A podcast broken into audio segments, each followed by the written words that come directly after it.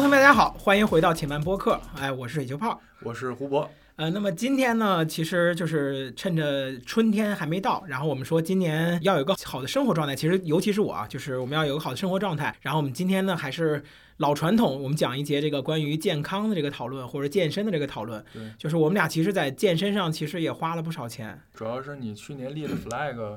对，出那个腹肌是吧？对，没练出来嘛。对，今年是肯定是往那个方向走。呃，但是其实我已经练了差不多两三年了，但是还是在小白小白这个徘徊啊，也确也确实走了不少的弯路，走了一些坑。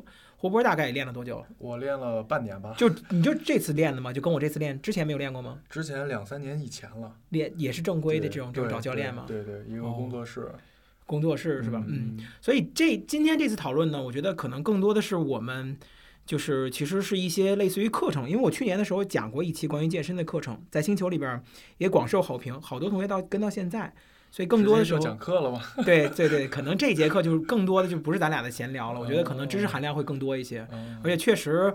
我真的有很多可以跟大家分享的东西，而且尤其是去年，去年我是呃年初的时候，这个脚踝受伤，做了一次手术，然后大概用了半年时间，其实不到四个月左右时间，瘦了六十斤。嗯，有很多人也都说年轻了很多嘛，就是这样的，所以有很多很多可以给大家分享的东西。这边你有什么？胡博这边有什么？有没有有什么心得吗？我这个就纯是非常纯的小白，非常纯的小白。对，因为因为最早以前两三年，就算两三年前练过有七八个月。但是练七八月七八个月也是比较入门级别的，就是熟悉熟悉器材。后来为什么不练了？后来因为那个上班，然后上班时间实在腾不开了，而且包括当时在那个望京那边工作，周围没有什么特别好的，要不然就是特别贵。嗯，对，然后后来就停了。包括现在这一次算是正儿八经的。从头再从头系统学，而且你那个教练也很负责，就是很很专业一些。这里边我先给大家说几个我们常见的几个问题吧，跟大家也算是一个就是初级能够去讨论的东西，就是新人经常会走的几个误区。我们一个一个说吧，然后关于话题，然后呃，因为我这是一个单独的课，就中间会有什么问题的话，你们可以就或者说胡波老师这边有什么，你们可以插进来去说嘛，就是胡波老师扮演个观众，那可能是这种这种结构了。首先第一个问题就是很多新手小白经常会犯的一个弯路里边，就是呃，我们健身到底是干什么？到底是跑步还是去健身房去撸铁？嗯，就首先健身房其实分三种，咱们那个健身房其实是办工作室性质的，一般会就是工作室、健身房还有铁馆这三种。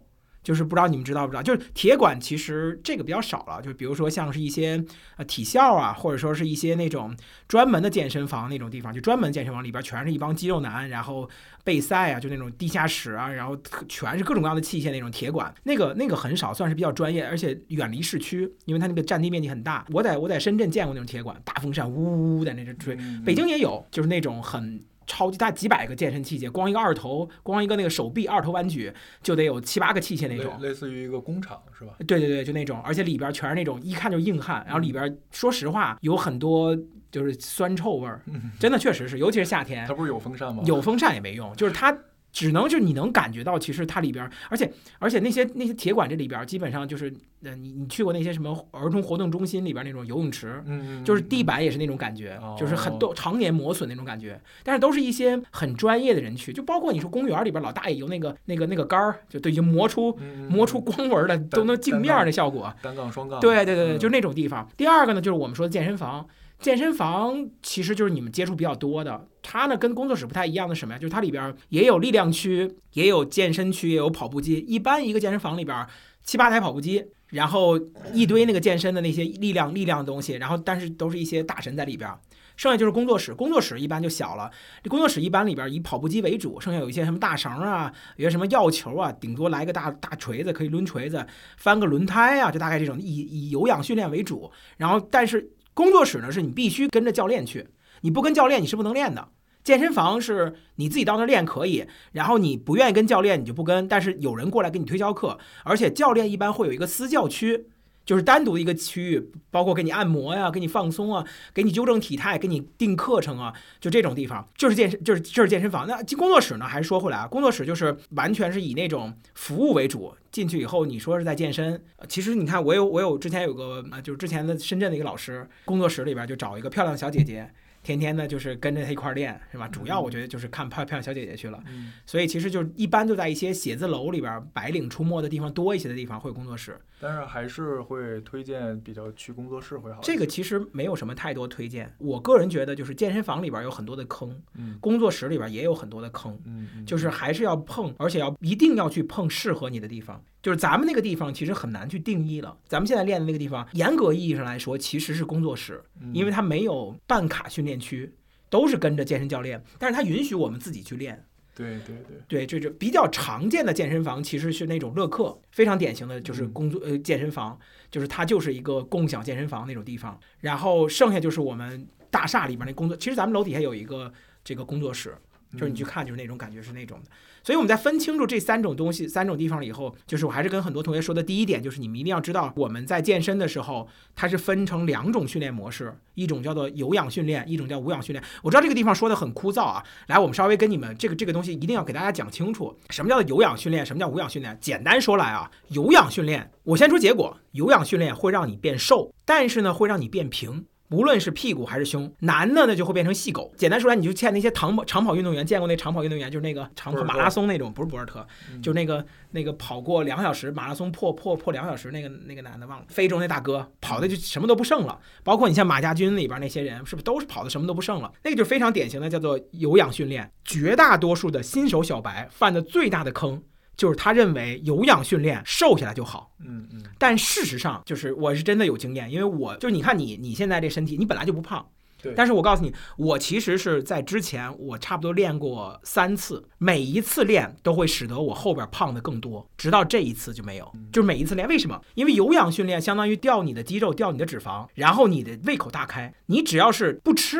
你是能瘦的，但是你吃就蹭蹭蹭蹭往上涨，所以每一次是这样，一百八减到了一百六，嗯弹到两百，然后两百减到了一百七，弹到两百二，两百二减到了两百，弹到两百六，就这么弹，你知道吗？就是咯咯咯这么这么这么上下波动，这是一个特别坑人的事情，就是纯有氧训练，就是我们认为跑步就可以，游泳就可以，或者是跳绳就可以。诚然，跑步、游泳、跳绳，在你跑步、游泳、跳绳这个期间，绝对是瘦的。绝对是好的，但是你一旦放下来，哪怕你放那么一个月，你的身体都会巨额的反弹，而且你的精神状态会消耗的很大。对我其实就是这种呃，因为工作的原因嘛，嗯我是一个就是梨形身材，啊，对，就是四肢瘦，但是呢有内脏脂肪，内脏脂肪比较高，就长久坐造成的。嗯对我从来没有就是说偏胖或者说偏瘦的阶段，一直是现在这个样子，嗯一百一百一百四十多斤，一百四十六，最高最高到过一百一百五，但是慢慢慢慢自己也就下来了，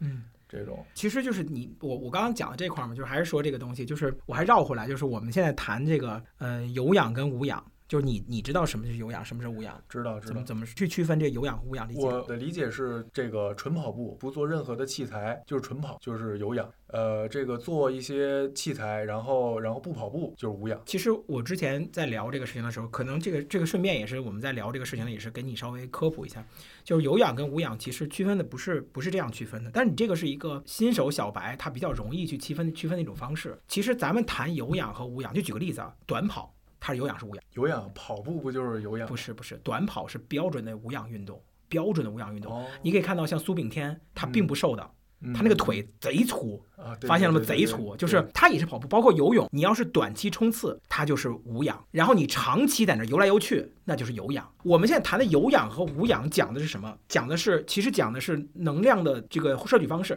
有点麻烦。我稍微跟你们说一下，同学们，就是我们人体其实会有三大功能系统，这个很很很多时候我们经常会讲的。比如说，就是我们的其实就是把我们那些食材，或者说我们那些蛋白质、脂肪什么东西，会变成我们的 ATP，就是我们的那种功能系统或者是能量来源。一共有三种功能系统。第一种功能系统，我我不说那个东西啊，就特别绕圈儿。你可以把它理解为，就最第一种功能系统，它就是非常的快，叫磷酸原功能系统。这个非常快，就类似于叫兴奋剂。就是只有很短，差不多两分钟。所以一般，比如说你就，比如说我们去打架，我之前练过搏击，我当年跟我带我练搏击，你没见过那个教练，你来的时候他已经走了，是俄罗斯人。哦后来疫情期间的时候，俄罗斯人不让回不让来中国，他就直接走了。我跟那个俄罗斯人练的时候，我印象特别深的是什么呀？他跟我去对打，他让我随便打他，他只躲，他不打我，但是我打不着他，他躲得特别快，他只躲让我打。我打超过一分半钟我就要死了，就是不是他打我，是我打他。不停，就是你试试连续挥拳一分半钟，你就要死了，就真的是要死了。就是那一刻，就是我说你不行，我就死了吧，我就也不想打你了，打人打死过去。就是真正拳击，他们一般是两分钟一个回合，他们不会说打五分钟。你着急，但是台上已经完全没劲儿了。为什么？因为那个时候的供能其实就是磷酸盐，就是那一点点的东西，就磷酸盐兴奋剂爆发。所以一般人打架，两个人你就让他们随便打，最多没练过的人最多打一分钟。我一分半已经很厉害了，就是我打到两分钟，那后来简直就是那种，你见过那娘娘腔那拳啊，打死你，就那种坏人那种那种感觉，其实你根本都动不了手了。然后第二种系供能系统叫做糖酵解系统，糖酵解系统是什么？就是其实就是我们身上的主要分分解我们身上的糖，就是简单说来，其实碳碳水化合物，但碳水化合物其实就是糖，就是把糖变成我们的主要供能来源。那它呢，就是它不像是磷酸盐这个东西这么点储备，它其实也是短期内爆发，然后能让我们身体能够去从事一些非常快节奏的活动。你可以理解为就是什么，汽车里边油电混合，嗯，就这一段其实用电，这个差不多能持续多久呢？这个东西按照科学说法的话，一般比如说后边我们还要有一个，就是超过半个小时以后就会进到氧化系统，氧化系氧化功能系统。最典型的特点就是糖酵解系统。它会让你产生酸痛，而且它嗯，就是让你能够短期之内爆发力量很大，但它也不多，就是相当于分解你肝糖原、肌糖原，分解你身上的糖，然后呢再开始去调动你身上的脂肪去转化，最后进入到氧化功能系统。但氧化功能系统它能持续多久呢？持续的非常久。有一个说法叫做我们人类作为一个高级哺乳动物，最牛逼的点是什么？你知道吗？嗯。就是你听过那个吗？就我们人类作为高级哺乳动物，它能够在自然界中，如果野生的人，他能在自然界中活下去，你知道它最功能最牛逼的点是什么？是什么？就是耐力。哦。就是我能够，我打不过很多狮子、老虎，但我能追一条路把它追死。嗯。就是我们我们很多人说一只一匹狼能不能够打过一，在自然界里边，一般人是不怕狼的。在古远古时期，我我今天抖音里边不是说一个一个狼到底能不能就是打得过人？在古代的时候，在远古时期，人狼到底能不能战胜人？然后底下一个评论叫做：“你以为狗是怎么来的，对吧？你打不过我们才被我们驯服的，为什么我们没有被你驯服？就是因为这样。为什么人能驯服狗？就是因为狗在这个自然界里边，它最大的优势是什么？是耐力强。”它也不是那种快速搏杀，它狗也是，你就什么前狼假寐是吧？嗯，然后然后追逐你耗的你没劲儿了，然后这么着，猎狗也是这样，然后人就比你还能耗，就耗的那狗也不行了，然后我能把你耗死，就这种，所以人的耐力特别强，人的耐力其实指的就是氧氧化系统功能，氧化系统功能就会你身体上就相当于它是什么呀？它是通过喘气儿，心率保持一个高频率心心率，然后呢你就消耗持续消耗你身上脂肪，脂肪也好。然后也会消耗一些糖原，但是糖原的比例占的小一些，就相当于进入到长期的这个油功能了。嗯，但是它不能接受大量的动作，或者说高幅的动作，这就是最后氧化系统。所以我们除了磷酸盐系统功能以外，另外两种功能性，糖酵解和氧化氧化系统，就是一般我们说一般有氧，一般我们在运运做运动半个小时以后，我们才开始减肥。听过这种说法吧？为什么这么说？因为在前面的时候的这个糖酵解功能系统，把你身上糖消耗的差不多了。一开始的时候是糖酵解系统占百分之八十。然后氧化系统占百分之二十，等到半个小时到四十分钟以后，你身上已经糖已经不够了，那糖酵解可能占个百分之二十，什么什么氧化系统功能占那个百分之八十，就切换到这个比例，这就叫有氧运动。有氧系统有氧运动指的是主要以氧化系统功能为主的运动，叫做有氧运动。嗯，这是这个这个说法真正说法。过于复杂了，这过于说过于过于复杂，但是其实这是真正能跟你说清楚，就是我们人体再再重复一遍，我们人体有个兴奋剂管两分钟，然后人体里有个高精华能源，它管半个小时，还有一个用几乎用不尽的能源，它管无限时间。嗯，只有我们在调用那个特别牛逼能够管无限时间的能量的时候，那才叫氧有氧运动。我的理解是说，长时间需要持持续耐力的运动，嗯，它是有氧运动，也不也不也不全是这样。也不全是这样，就是一般是我们把上一个高效能源用光了，嗯嗯，我们被迫才会用到就是氧化系统。我不知道你有没有，我发就是你不怎么跑步，你平常有有过长跑经历吗？之前或者是之前有过，就是之前是也是刚刚大学毕业，然后最长是跑过八公里。你有没有一种感觉，就是跑步的时候一开始的时候很累，对，中间突然就不累了。对，然后就很顺了。对对对，我从五公里开始，对，五公里之前整个人都肺都快不行了，但是过了五公里，没错，你知道那是为什么吗？因为你在五公里之前还是以糖酵解系统为主，糖酵解系统会分泌大量的垃圾，嗯，然后让你肌肉酸痛，让你觉得很疲惫，身体会撑不住，但是它是高效能源，嗯。然后再慢慢的让你从糖调节系统为主转化到氧化系统为主。氧化系统供能为主，就是它就计算好，身体已经计算好了，哦，你就需要这么多能源，那我就持续转化这个能源给你，持续转化那个能源给你，大家进入到一种正正循环状态。氧化系统其实是很舒服的，就是也不能说很舒服，它不会让你很累，但它同样不会给你特别高的能源。就比如这个时候你跑跑了五公里，比如说你跑八公里的路，那跑到六公里的时候后边来狼了，嗯，你可能还是保持这个速度，你很难冲起来了。对对对对，你很难再冲进，想加速加不了，但你降也降不下来，就是这种感觉，已经到持续的这种状态，这就是我们说有氧，进入到有氧状态呃，也，就是说，以以我为例子的话，就是五公里之前我是无氧运动，以无氧为主，以无氧为主，就是无氧带点有氧，后边的你把你的糖耗完了，你就有氧为主了。哦，明白，就是其实我们现在谈的有氧和无氧，其实都是很极端的一种说法。就举个例子啊，就比如说你说我们在我们在深蹲、在撸器械的时候，它是有氧无氧？我们认为它一定是无氧运动，嗯但其实不是。比如说举个例子，那我拿一个空杆儿，我蹲个二十次，嗯蹲个八十次，我蹲个一百次，那这算有氧无氧？这个还是拿强度算，明白？它其实就你蹲时间长，我蹲个两个小时，那肯定是有氧了。嗯嗯嗯，所以所以这个东西是也是根据人的就是身体强度没错，跟强度还和和时间有关。一般我们为什么就是咱们现在一般说的就是我们还尽量去把呃力量运动放到有氧运动之前，嗯原因也是力量运动先把你的糖耗光了，你后边再去有氧才效果特别好。呃，先练力先练量器材，对，先把你的糖耗光了，嗯你身体已经没有什么糖可以供给你供能了，你就开始调用你的脂肪。你可以这么理解，就是糖已经用完了，就开始调用脂肪。我们经常会听到一种说法叫什么？就是为什么空腹有氧减肥快？因为你空腹的时候，你身上就没有糖了，然后你再去你再去做运动，都是用的是都是用的是脂肪，嗯就这个意思啊。其实也不是，也也用到一些糖。嗯为什么说空腹有氧快？都是这样的。一旦空腹有氧，那你身上就基本上以主要以脂肪供能，所以一般早晨起来去有氧效果特别好，就这种说法。然后咱们再绕回来，刚才说就是为什么我跟你说那个，如果跑步快跑，它算是有氧还是无氧？快跑这件事情，你可以，你特别简单一件事情，当你这个运动让你会心肺撑不住去，心肺心肺会大量的高低起伏波动，并且肌肉会伴随着酸痛，嗯一般都是无氧运动所代谢的废料。嗯嗯，所以你试试短跑，一定是这种感觉，喘的要死，然后腿上酸的不行。对，对，就是这非常典型的无氧运动，包括游泳也是。游泳，比如说我我之前疫情期间的是疫情之前游泳的时候，我一游能游一个小时，那我基本上就是有氧了。但是如果比如说当时我跟张元我们两个在那个在冲刺在比，那那五十米那玩了命的撩啊，那水花溅的无氧无氧的撩，那个时候肯定妥妥的无氧，那嗯疼死了，累死了，就是那种。对，这就是非常大的区别。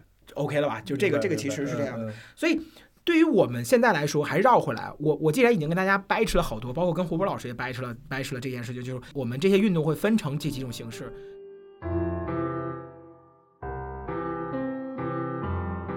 然后呢，我再跟大家说一下，为什么我们推荐同学们以无氧运动为主，有氧运动为辅。对这个，我觉得这个点还是挺关键的，嗯因为我觉得应该有大部分的人都觉得跑步一定是有氧运动，对，其实然后跑一个四公里、五公里，哎，觉得差不多了，对，哎呦好累啊，哎，我觉得有氧，然后其实发现跑了这么长时间，每天坚持跑四五公里，但是一直不瘦的原因其实是在这儿。对，我们现在在说这件事情，为什么我不推荐同学们以我就是有氧运动为主，就是以跑步啊或者长时间消耗为主？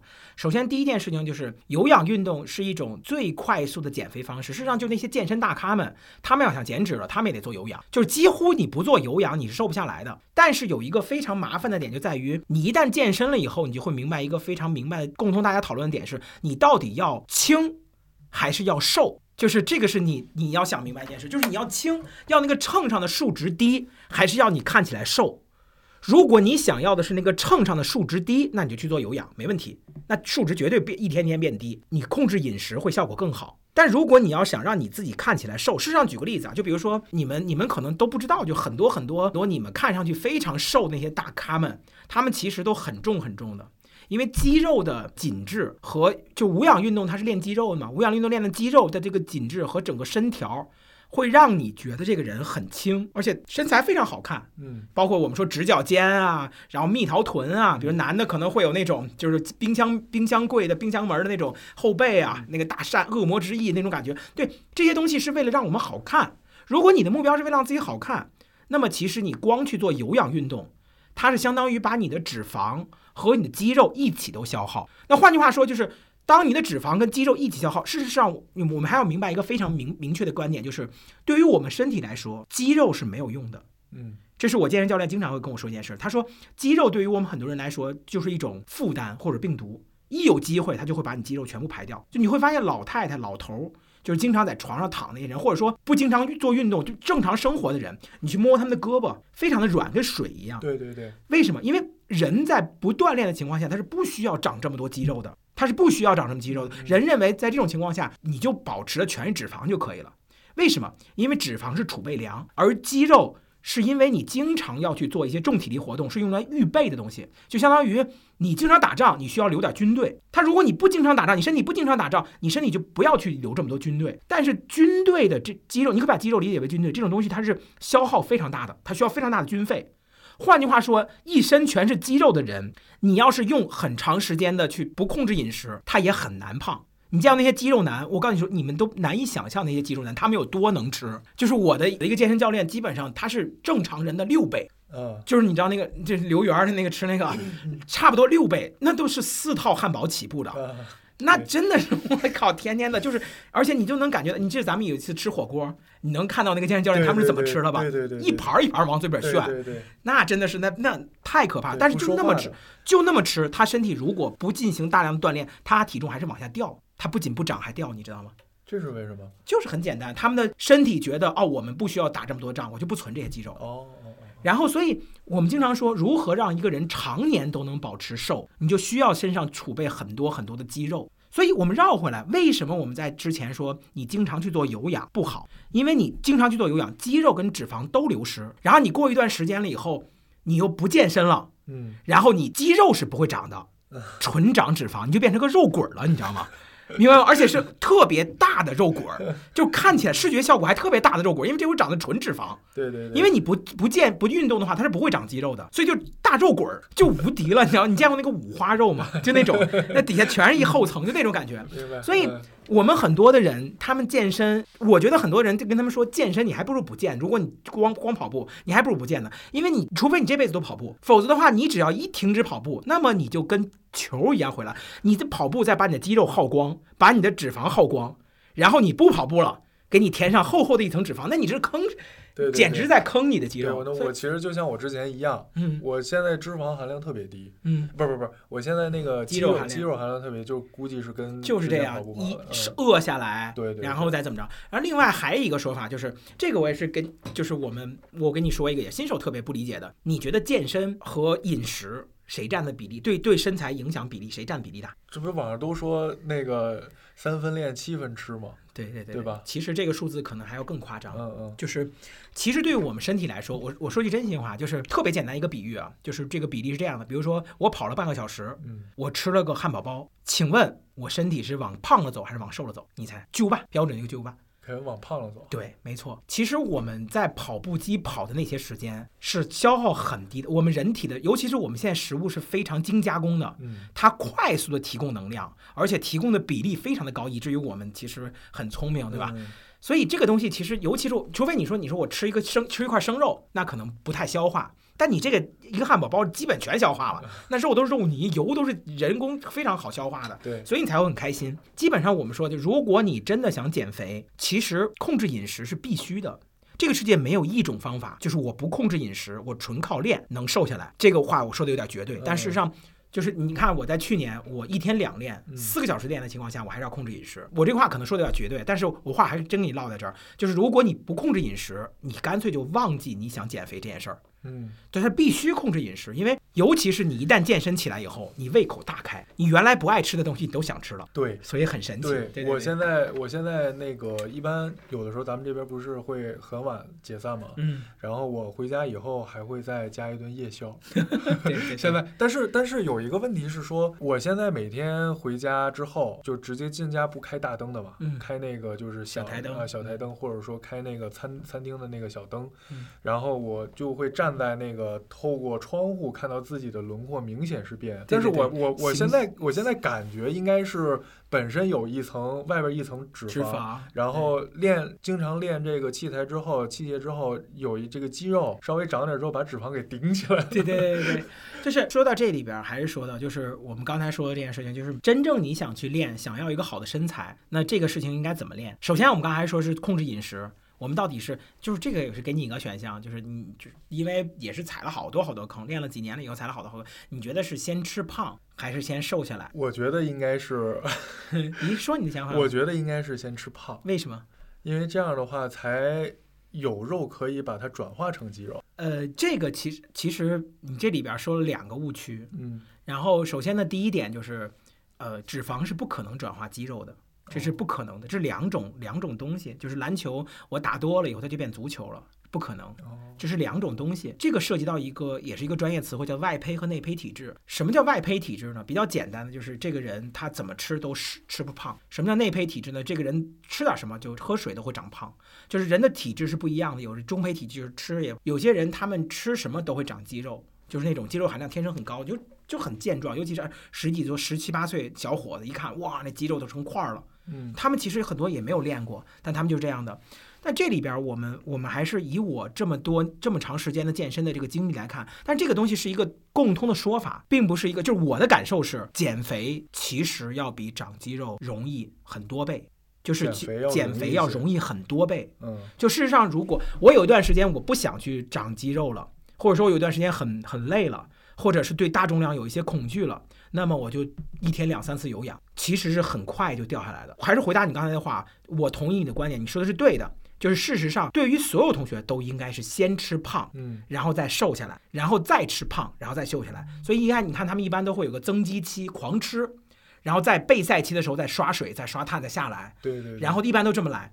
但是呢，这个会有一个比较难麻烦的点，就是这个整个周期需要拉到四到六个月。高手他已经减过一次了，他身体那个脂肪是游离态的脂肪呢，也得需要两个月。非常厉害的高手我都知道，他们也得需要两个月。有可能你的整个健身之旅。它就是六个月，然后你相当于光开心的吃上去了，你最后没有瘦下来，嗯那你就可能对你的人生都是巨大的打击。所以我我对于很多新手小白，就你没有试过一次的话，我都是建议你啊，先以控饮食，先以跑步就加有氧的情况下先瘦下来，嗯瘦到最瘦的时候跟跟细狗一样，然后你再决定要不要吃上去。这不就是小朱老师不就这么在做吗？我就这么先先先做成细狗。这个时候你看到腹肌了，虽然你会去健身房里边被所有人嘲笑啊，好小啊，啊小细狗，所有人都会都会嘲笑你，但起码你看到腹肌了，嗯它就算是一个里程碑的一个点。体脂先先降下来。对对，但是事实上，这个不是一个正路，这个不是一个正真正的正路，确实是应该先狂吃，嗯，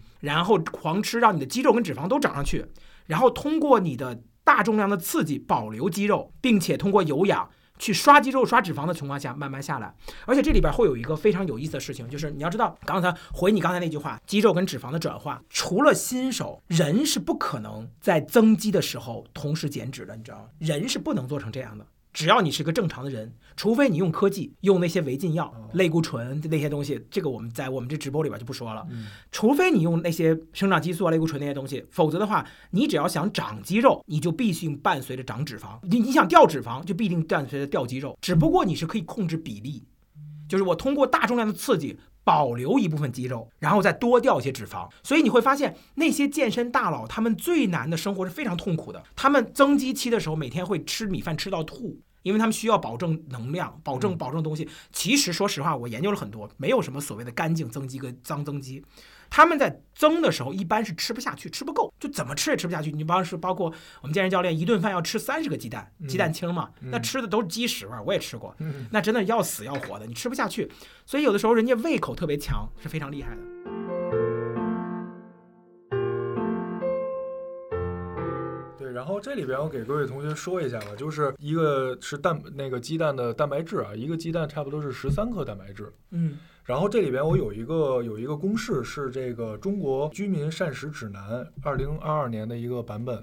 然后他推荐的一个公式，然后我也是做过一些功课的啊。对，然后因为毕竟是跟那个教练是有关系，然后天天会给我考试的。这确实是。对，然后这里边就是身体，我们大部分人的身体情况，然后分为三种情况，一个是这个肾脏肾有有一些身体疾病，然后呢，第二种呢就是没有增肌需求的，就是像这个咸鱼是吧？然后第三种就是像我们跟泡泡老师这种每天都会健身的这种。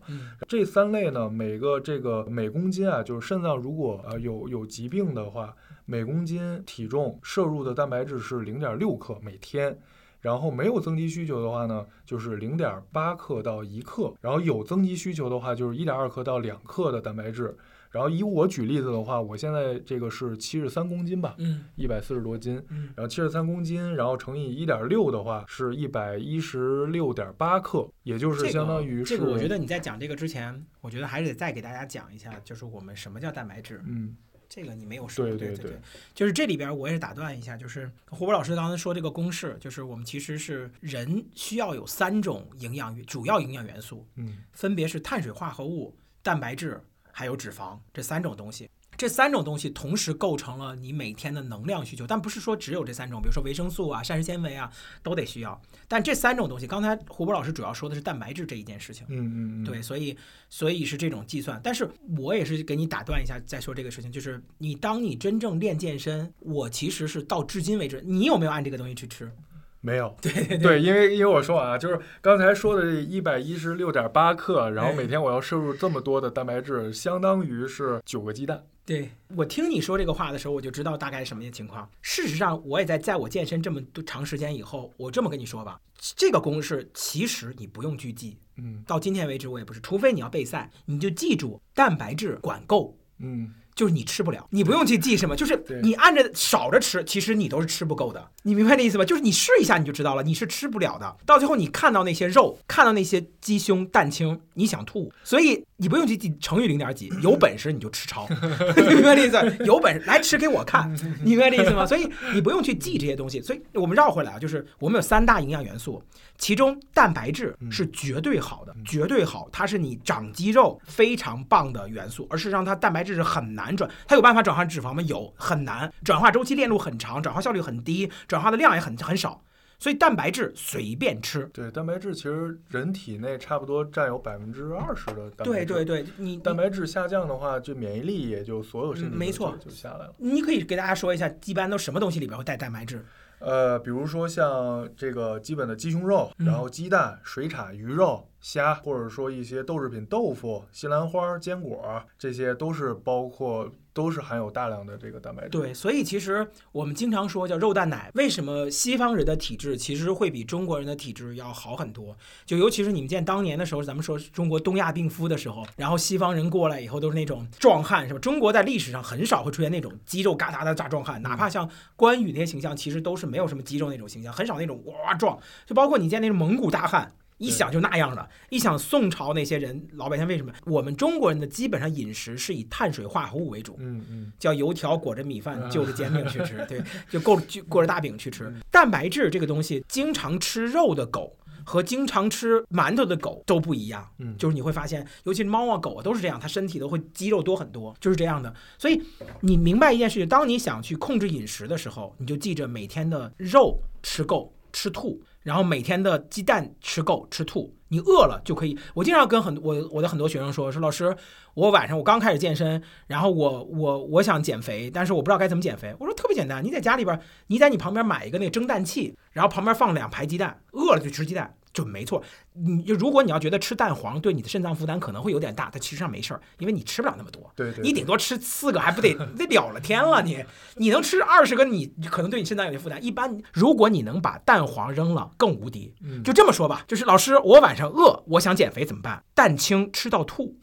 明白明白，我不信你饿，我看你能吃几个？你能吃三十个，我跟你说，我拍手牛逼！你天天吃这个玩意儿，吃死你！所以这是第一个蛋白质，就是这么吃的话，一定会在短时间内看到一些效果。为什么会这样？你知道吗？为什么？因为你的胃就这么大，你都吃了蛋白质，你身体没地方地没地方去摄入脂肪和碳水，嗯，那么你就必然会瘦。明白这意思吧？三大功能系统，三个东西都可以给你身体供能，嗯但你胃每天就只能吸收一百个东西，你一百个东西全用蛋白质填了，那你那你那你怎么长脂肪？哪儿来脂肪去长呢？嗯嗯嗯，好，我再讲另外两个。第二个，第二个东西，我们就谈的是叫碳水化合物。碳水化合物一般就是我们科学圈里边，就科学圈里边经常说，这是我们衰老的来源、变老的来源，让我们变胖的根源。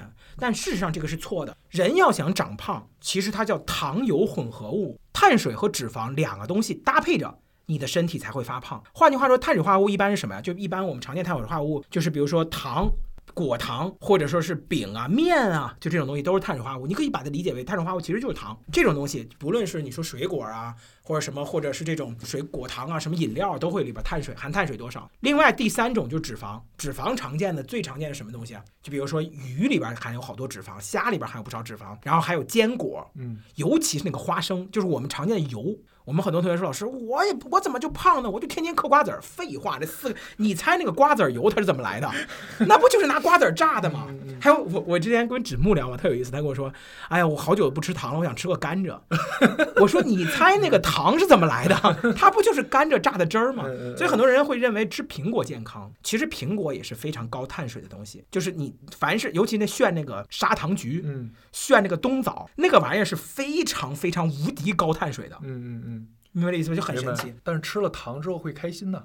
哎，没错，糖会调节我们的情绪，嗯会让我们不那么抑郁，是这样的。而且我们刚才说三大功能系统里边儿，就是如果你身体的糖不够，那会意味那会使得你什么？会会让你前面的糖酵解功能嗯没办法供能，你身体没有游离态的糖，你是举不起来的，你是没办法刺激肌肉的。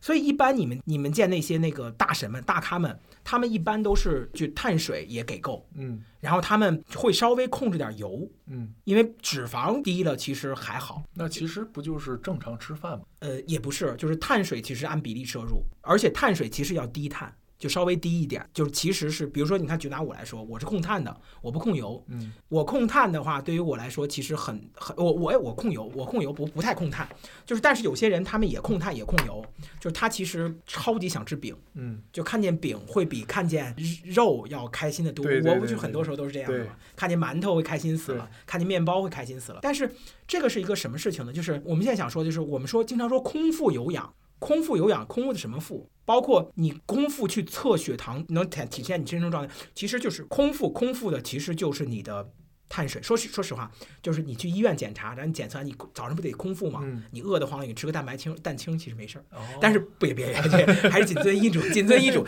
你身体想长胖，其实还是因为你的糖，并不是因为糖让你长胖，而是糖刺激你的胰岛素，嗯然后加速和胰岛素分泌过多以后是合成你的脂肪。这个是我今天就不跟你们讲身体那些激素调节了。其实我们身体的长胖、身体的肌肉变化，其实都是通过激素调节的。不说这个事情了，我们就单独讲到这个的时候，我跟你们讲的就很有很有意思，就是你吃糖吃多了，就会使得你劲儿大、开心，嗯而且状态很好。嗯而且很聪明。如果你去控碳，会让你昏困，然后低血糖嘛，低血糖那个常见的一个状态，就是非常简单的一种状态。所以一般你就最需要选择，这是不好的地方。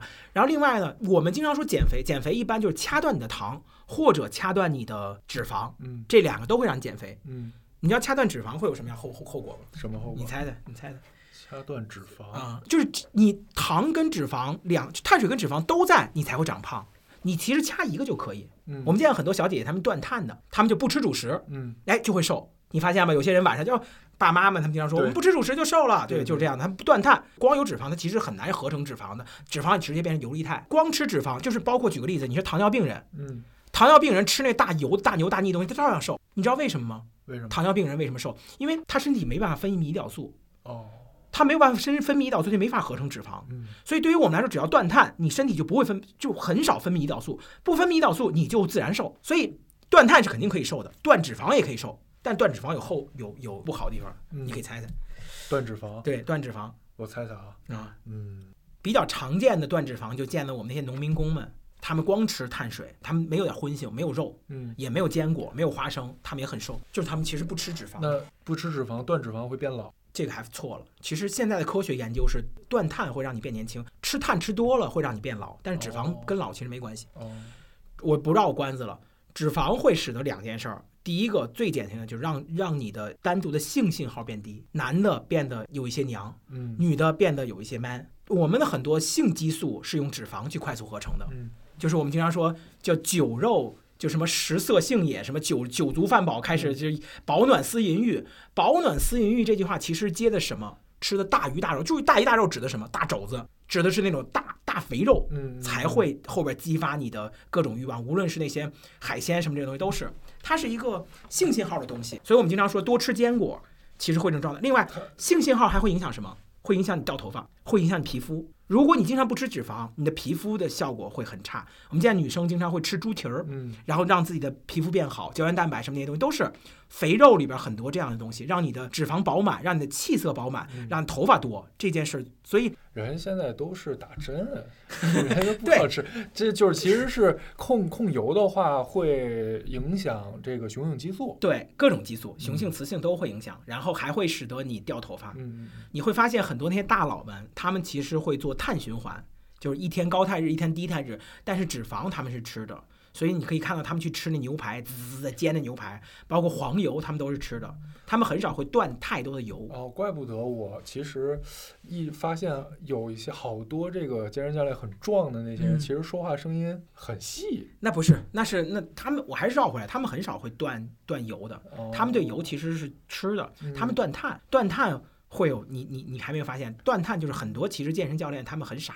很笨，嗯嗯，就是我们说四肢发达头脑简单，为什么？其实就是因为糖吃少了，明白吗？就是糖吃的，他们是碳循环。呃，说实话，真的是这样，就是其实也是在控制饮食嘛，而且会使得自己很昏。嗯我这次减肥，其实很多的时候我是断油的，断脂肪不断碳，因为我平常讲课，嗯，我断碳的话脑子就会发懵。嗯但是这些事情是这样的，还有包括你要想减肥的话，还有一个叫断钠，你知道吗？断盐。对，所以你见过很多健身教练，他们吃东西都是水煮，你知道为什么要断盐吗？为什么？盐锁水，而且盐增加你消化，会让你变饿，哦，而且会让你身上水多了，就会让你身上水肿。你知道真正比赛的时候他们会怎么去脱水吗？不吃盐呗。不，狂喝水，他每天要喝八九升水那种，就是身上通过喝水排水。嗯你知道怎么通过喝水排水？很有意思。我听过教练教练，就是你看那些真正参加比赛那种能长得跟柴火一样，嗯嗯体脂能到百分之百分之六七、百分之五那种样子的人，他们怎么做到的？通过大量的喝水，然后把自己身上的你喝水就会代谢嘛，你喝完了尿，喝完了尿，但你每次喝的是纯水，但你每次尿的时候会带一些钠，带一些维生微量元素，然后就都带出去了。你还喝纯水，这样咣咣咣几次以后，你身上没有任何的水了，身上就变特别柴，知道什么叫柴吧？嗯就整个肌肉会拉丝儿，嗯，就特别的好看，就整个体脂就下去了。是这么来的，所以你会发现，就是这种营养元素这件事情，真的是你光研究吃，而且顺便我跟你说一下，其实很多很厉害的教练，他们在去请营养师，比如说我的健身教练，你知道他光请一个营养师，注意这个营养师是不会见面给他做饭的，只给他提规划，那么他就要花个四五万块钱，提方案就是提方案，每天我告诉你吃什么，多少克，你给我拍个身体照片儿，然后你有没有按时吃？光这件事情就花四五万，而且我不告诉你吃什么，我只告诉你吃什么菜，吃什么东西。真正很多很厉害的这些健身高手们，他们的营养师都是非常厉害的大神。嗯对于我们来说，其实根本我还绕回来，就是为什么我推荐，包括你也是，就你你其实跟你的健身教练还没有真真正正的在入行。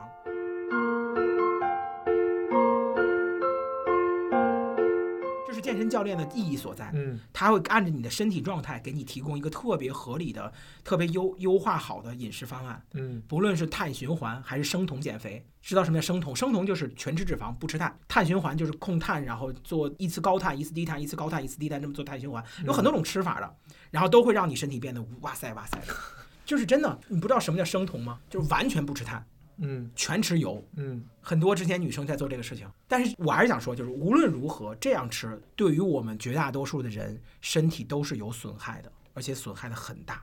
就是我见过很多女生不要命了，一一年或者生酮二十几次，嗯他妈的过两天生酮一次，过两天生酮一次，完全不吃碳的时候，让身体进入到酮体期，我靠！首先姨妈就没了，对，动不动就是身体啥都不行，就是就无敌了。不要老这样吃，会让你身体损害的。所以一般新手他是不管这些事情的，嗯一般新手你们注意什么？就同学们很简单，你注意什么？就是你打开你的食，拿到你的食物以后，其实现在所有的食物后边都有配料表，你看一下碳水化合物、蛋白质跟脂肪的占比，你不要让那个碳水超过百分之十五，然后你不要让那个脂肪超过百分之三十、二十。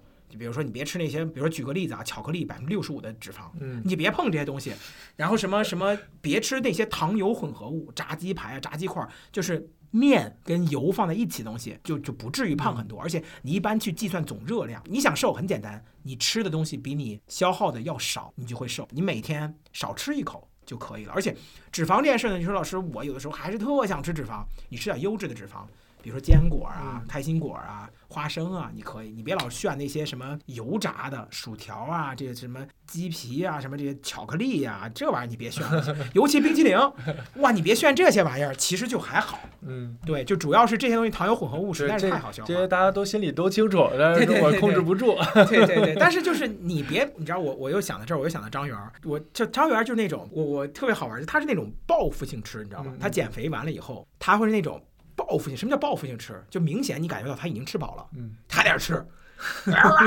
我说你干嘛？你在你在你在干什么？你在跟谁赌气的那种吃法，就很有意思。嗯，对。其，实那那那这里边的话，炮老师现在比较推荐吃什么呢？就其实对于我们，就是因为你说，就是像我们刚才也说了半天了，就是说不能吃什么，然后比如嗯。说那些油啊、炸鸡啊，老吃鸡蛋也不行啊，我也是得吃吐了呀。所以其实你知道，我现在有一种肥的方式，这也是我在去年减了六十斤里边得到一个比较懒的一种方式，就是我嗯。通过我我不去计算了，我就光吃我们说性价比高的东西，嗯。因为其实你一天你能吃的东西就这么多，嗯。你把这个胃都占上了，就是你都吃优质的东西，把胃占上了，然后你相当于其实你不就是健康饮食了吗？我一直这么算的，就是我也不去算它那个比例了，嗯几点几比几点几了。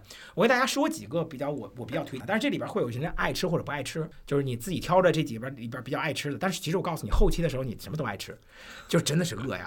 就第一个就是牛肉，嗯然后鱼肉，鱼肉少吃，鱼肉肥脂肪多一点。鸡胸肉，鸡胸肉你就炫就完事儿了，就你能吃到鸡胸肉跟鸡蛋清这个两个东西，你你就你就吃就行了。嗯你吃的不要客气，跟任何人不要客气，你就说老师，我鸡胸肉能吃多少？吃能吃多少啊？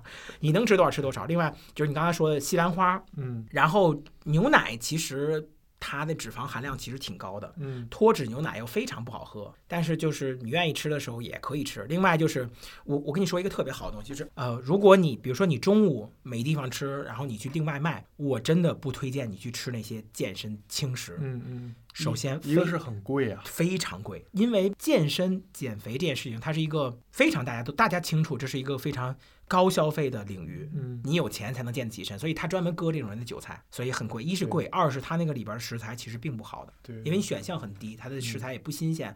很多的我见过他们很多鸡肉都是合成肉。嗯我个人推荐啊，同学们，我我就跟你们说真的，就是比如说我回老家的时候，我去吃东西，我都推荐你们去吃麦当劳，嗯嗯，尤其是麦当劳，它会有那种健身餐，就嗯五百大卡订订餐。对对对，现在是有的。对，而且如果你说老师，我真想就是干净减肥，我怎么吃麦当劳？哇，真的我也从没想过说，居然跟你们说麦当劳是减肥的。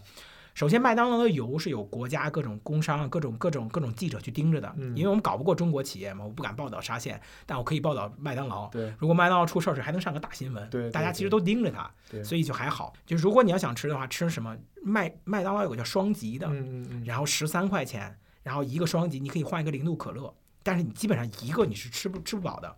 一般我点两份儿，十三块二十六块钱，嗯然后你让他把芝士去掉，当然其实没必要，你带一点芝士也没关系，但是芝士含脂肪挺多的，也嗯算是糖油混合。你把芝士去掉，酱可以吃，但是你要不愿，你说老师酱也不太好，那你极致一点，你把酱也去掉，放点番茄酱，绝对干净，这个绝对干净。这个我知道，这个像日本，因为之前去日本的时候有那个他们麦日本的麦当麦当劳里边有一个汉堡叫这个吉士蛋堡，嗯吉士蛋汉堡，其实和国内的这个双层吉士差不多，唯一的区别就是它的那里边会有一个蒸蛋。啊、就是呃国内的双层吉士没有那个蒸蛋，所以哦这个时候自己再配两个鸡蛋。蒸蛋是那种早餐的时候那对种厚厚那对种东西，对对对对对对哦，那可更健康。对，更健康。对对对对，剩下再说就是西兰花、红薯、嗯南瓜，我不我特别不爱吃的冬瓜，然后就这种东西就是很苦瓜，对吧？呃，我我现在给你们讲一下，就为什么我们要吃一些绿叶菜或者膳食纤维，就为什么要吃这种东西。其实我们身体，说实话，就是我们说要多吃菜，身体才能健康。其实这句话我研究了一些啊，其实我们我们其实我们的身体是不太需要菜的，真的，我们身体其实不太需要菜，就是我们所需要拿菜补的那些维生素，嗯其实水果里边已经补的足够多了。我们吃菜的主要原因是因为要去摄入膳食纤维，啊而膳食纤维并不是我们身体需要让我们能让我们状态变好的主要关键因素。嗯膳食纤维的主要价值其实是能拉屎，明白？真的，就是你不吃菜，你第二天会很痛苦，明白这意思吧？就是它的作用其实是这个。我们经常说吃韭菜，第二天还能看到它。对，吃金针菇，但事实上，几乎绝大多数的菜，我们都是可以。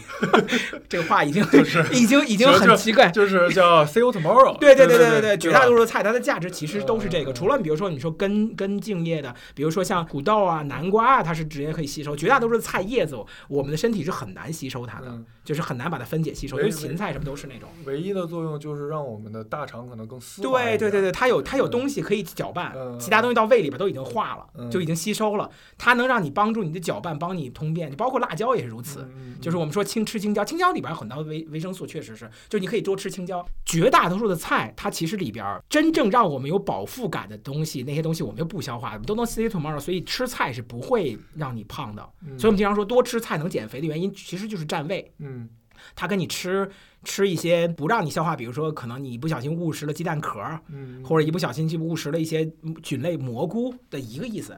就是它其实都是那种让你，它让你占你的胃饱了，然后但是你就跟你喝水差不多。就是这些刚才说的，比如红薯啊、南瓜啊，这些鸡胸肉都是就是靠水煮清蒸。呃，也别那样，没必要，新手新手没必要，因为你肯定不可能去炒嘛。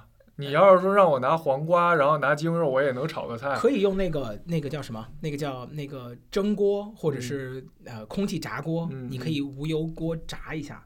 而且其实，比如说，如果你去控油的话，可以稍微就是你控碳的话，可以稍微加一点点油。其实这些东西，就对于我们新手来说，你不是到最后的备赛期，嗯，你体脂不是想压到百分之十以下，嗯其实你吃这些东西就还 OK，你只是让你身体下来，就 OK。事实际上，我告诉你啊，新手减肥的思路没有必要那么极致。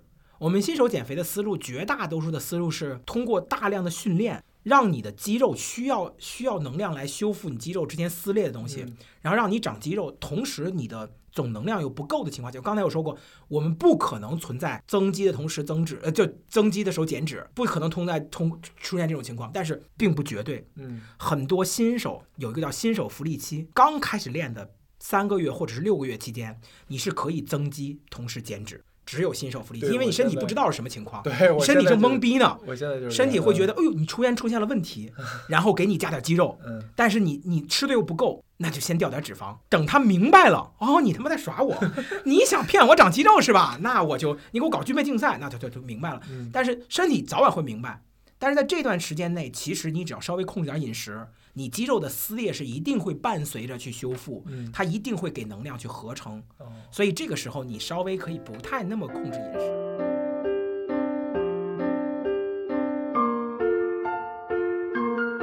但有些同学很急功近利，我一直说健身最核心的事情是让你能够持续这件事情一年。嗯，换句话说，老师，我天天喝可乐，我可不可以健身？你喝可乐能让你坚持健身一年吗？能的话就喝吧，真的，这真的是这样。就是你别是因为天天老师我就三天了，我跟你说我做个和尚，我拼了，我就完全爱吃饮食，第三天我受不了了，那你也是完蛋了。所以关键在于还是说得有一个耐力。对对对，它是一个非常持久才能做变化的东西。因为我我知道的是健身这个东西，它是投资了必定有回报的一个，只不过就是说会有一种延迟满足，就是会时间线拉长。对，嗯嗯。包括然后那那那胖老师就是说，那水果呢？像您刚才说说的，你苹果不健康，那那可以吃什么水果？其实苹果是可以吃的。我经常说，就是苹果不健康呢，就是你别把苹果当成。减肥水果，嗯，就我们说越吃越瘦的水果不会的，它其实里边含碳水挺多的，果糖很多的。就是什么水果它可能会更健康一些呢？我们经常说的几个东西，我稍微跟你们说，这这会刷新你们的三观误区。首先第一个西瓜，就你们可能会觉得西瓜是非常高甜的，但是你其实去查各种地方，包括包括加拿大那个营养研究所、营营养营养研究院去研究啊，包括我们中国的营养研究院去研究，都是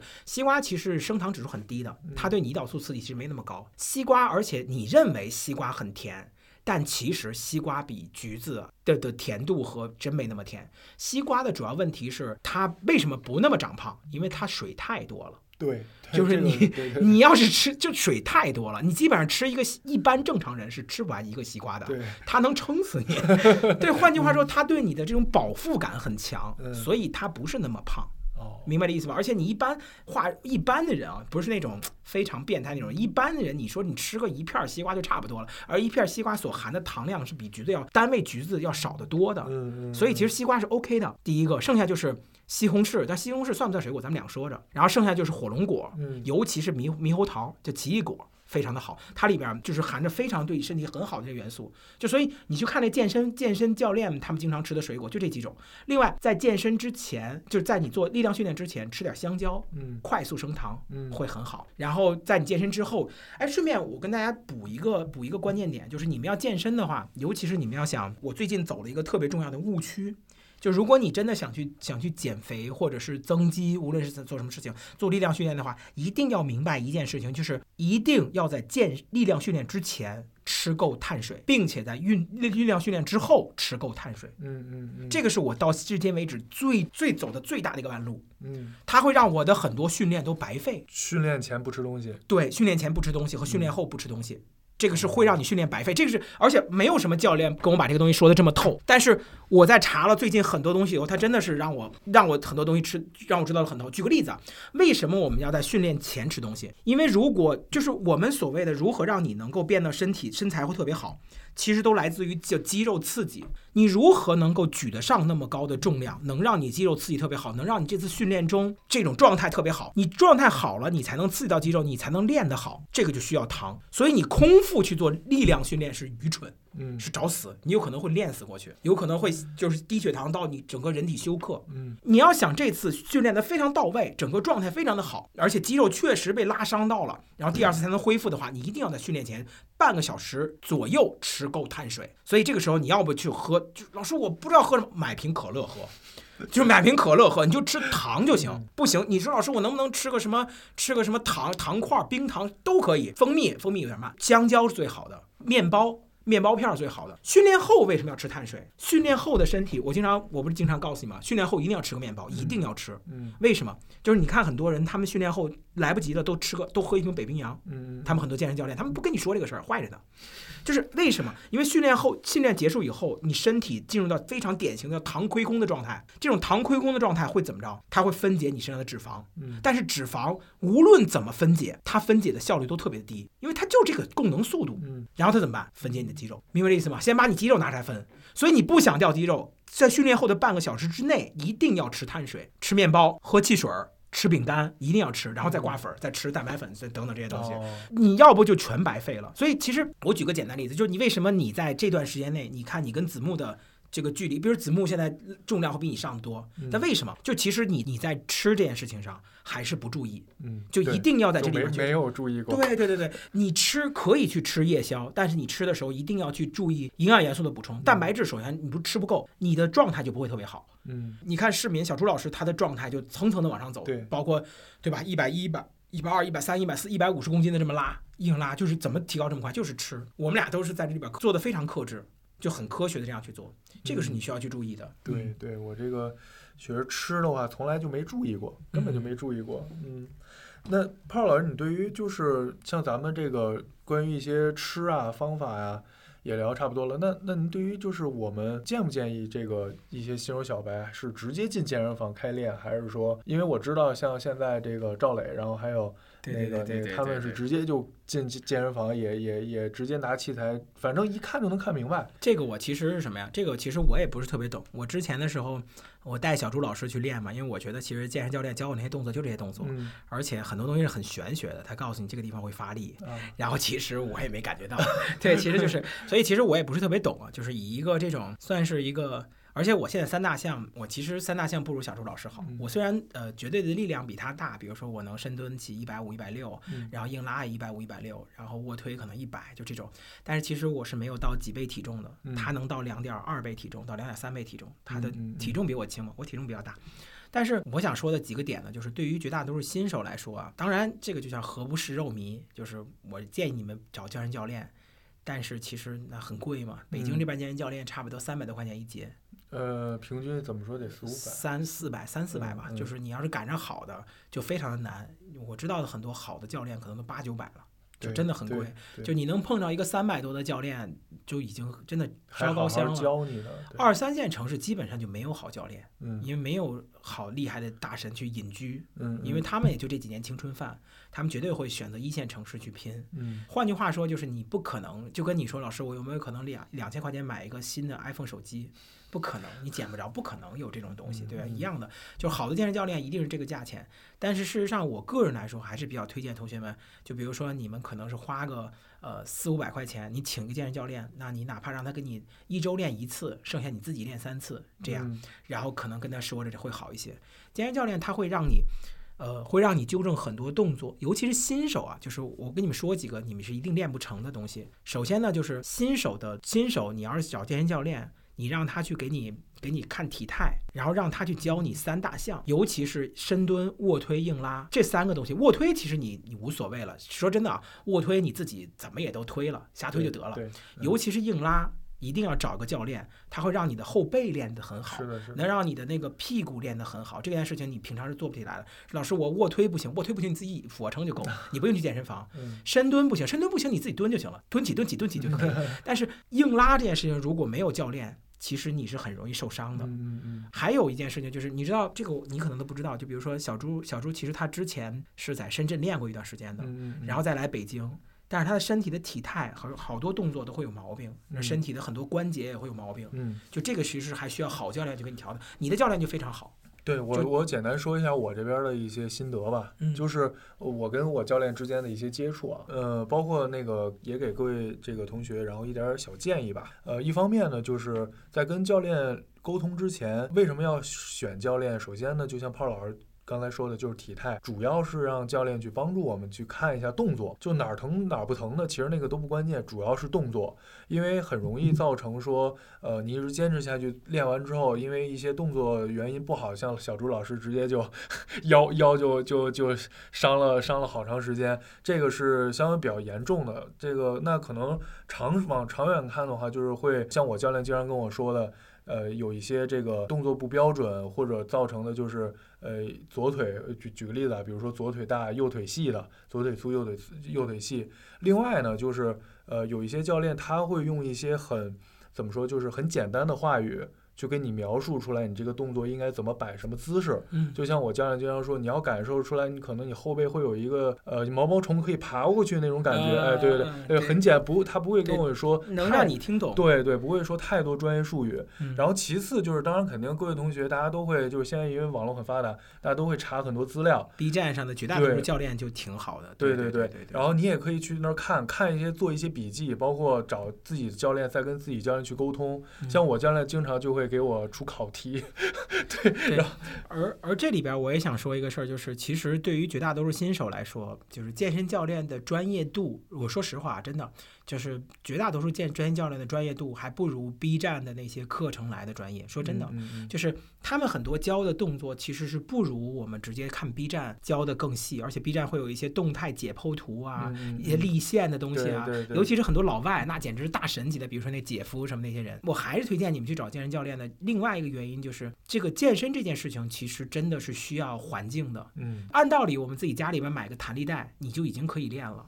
买一个跑步机或者买一个龙门架，你就可以练。但是相信我，你在家里练不成的。对，所以健身教练还有一个非常重要的作用，就是他作为一个督促角色，这个角色太重要了，太重要了。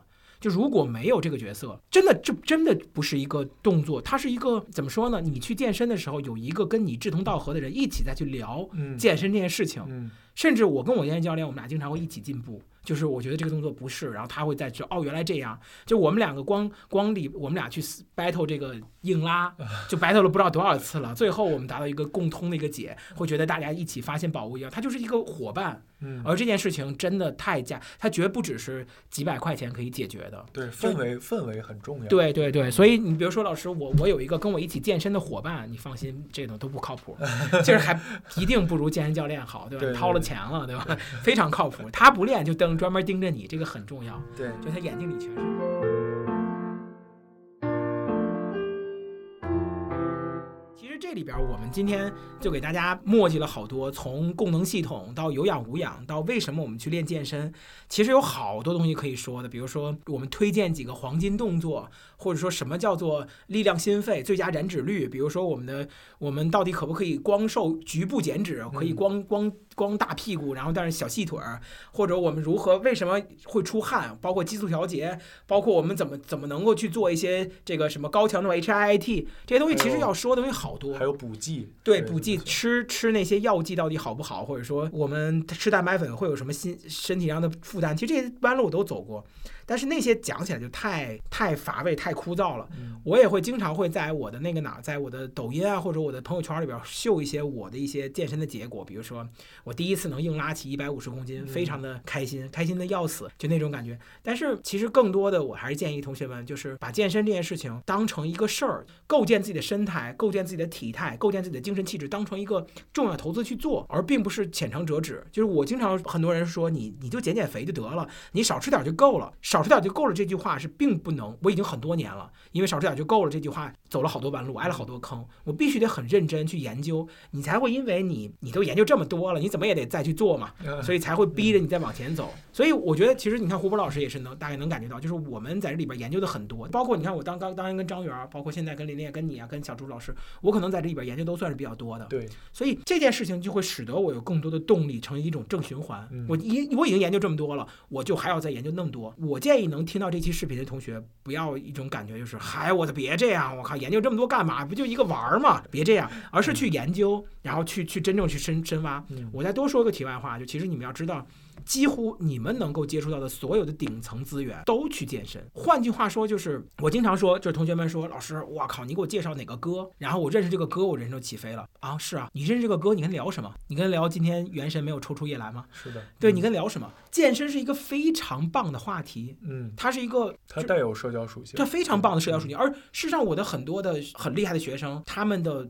关系其实都是从健身房认识，就包括你看咱们健身房，嗯，很多工商局的那些大老板，对银行的大老板，对，很多很多人都是都有头有脸的，嗯，就有钱有闲能去健身的人，他会非常的棒的提高你。我们有一句话，之前不知道有同学们有没有看过，就是呃，华尔街的凌晨六点半的某一个健身房里边，全都是年薪千万的大咖，是的，是的，对，非常有名的一个健身房，嗯，这是真真是这样的，不是六点半，四点半都是他们早起，一杯咖啡，然后开始健身。嗯，我一直想说，把健身当成一个事儿，它是你最棒的一。笔投资，然后用来去管理身材，用来让你变得更加的不一样。在这个夏天，然后多去了解一些东西。当然，我们今天其实说的还是有点多了，然后包括非常硬核。对，确实想跟你们讲多的东西很多。但是就是如果还你们还有这边什么东西可以去聊的话，我们的音频呢，其实也放到了 B 站、小宇宙，然后我们还上传到哪儿了？呃，苹果播客，苹果 Apple Apple 播客，对，这三个平台，我们你们的留言，我们其实都是能看到的，然后也都会给大家回，就是有一些什么心得交流，我们可以放在这里边，大家一起讨论。其实我今天以讲课的方式，但是我也是一个健身小白。